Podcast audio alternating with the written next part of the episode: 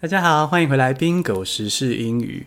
今天的是周末的特别专题，我们要来看怎么看懂美国的营养标示呢？好，这个美国营养标示啊，它跟台湾的营养标示不一样，而且又都是英文。那我们要怎么办呢？怎么看懂呢？今天我就邀请了专业的营养师来给大家小撇步。这是营养时间的 Hannah，我们欢迎她。大家好吗？Hello Hannah，大家好，我是营养时间的 Hannah。其实我现在稍微介绍一下我自己好了。我自己呢，就是有做很多营养系列的贴文。我做的内容不外乎就是一些营养知识的传递，但其中还包括一些我个人的饮食观点，访谈一些健康产业的专业人士、不同领域的营养师等等。除此之外，我还有做一些饮食计划的实行等等等的。如果说你有兴趣的话，也欢迎你来一起花一点时间，让生活营养可以多一点。对，非常推荐大家去追踪营养时间，它很亲切又很专业。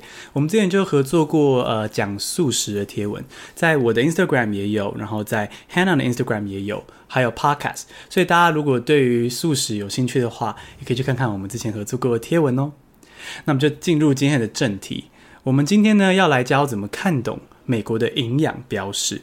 那我们就直接问 Hannah 啦，如果我今天走进美国超市，然后我拿起这个包装食品，看营养标示的时候，首先看哪个关键字最好？好，其实我们的日常生活中一定会碰到一些包装食品。那美国跟台湾的营养标示，他们两个的格式虽然是不一样的，但我觉得它观看的大原则其实是相同的。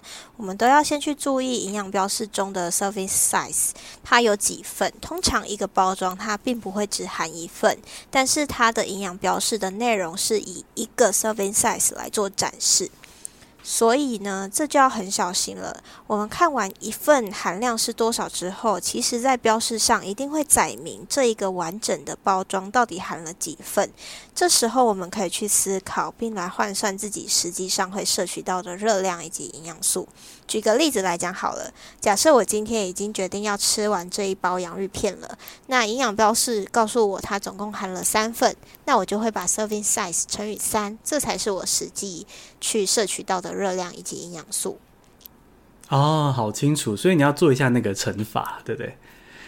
那再来就是美国营养标示上，我注意到这个 daily value，这个 daily value 是什么概念呢？好，这个 daily value 呢，它的缩写叫 DV，它就是以中文的意思阐述的话，它就是每日建议参考摄取量。它其实是一个占比，在营养标示中会有一个 footnote，它简单的定义了是以怎样的热量以及族群来定定它的 DV。那在美国营养标示的话，它主要是以两千大卡的成人作为基准。那每个包装如果有不同的话，还是以它的 footnote 为主，这样子。那我们要怎么样判定这个 daily value 呢？daily value 呢，它其实就是以 person 数的展现。我们可以去想一想，思考一下，我们日常生活中哪一些营养素可能摄取的有点过多，哪一些是营养素可能摄取的有一点不足，像是添加糖啊、钠啊、饱和脂肪啊，这些是我们。在日常生活中比较容易摄取过多，然后摄取这么多也没有那么好的营养素。但是像是钙质啊，或者是其他的一些营养素，我们就可能摄取的比较没有那么足够。那我们这些就可以多去注意，是不是摄取多一点会比较好。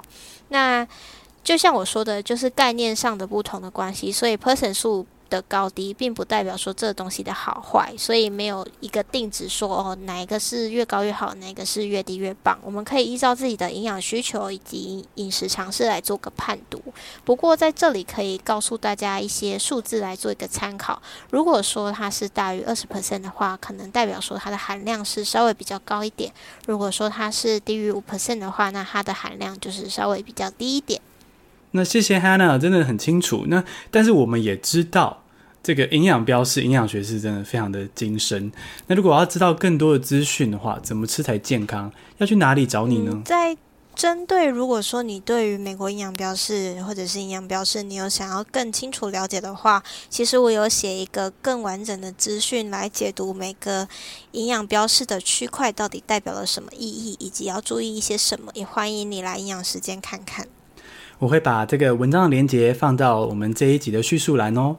那我们这集就先到这边，谢谢 Hannah，谢谢 Bingo，谢谢大家。那我们下次再见，拜拜。拜拜。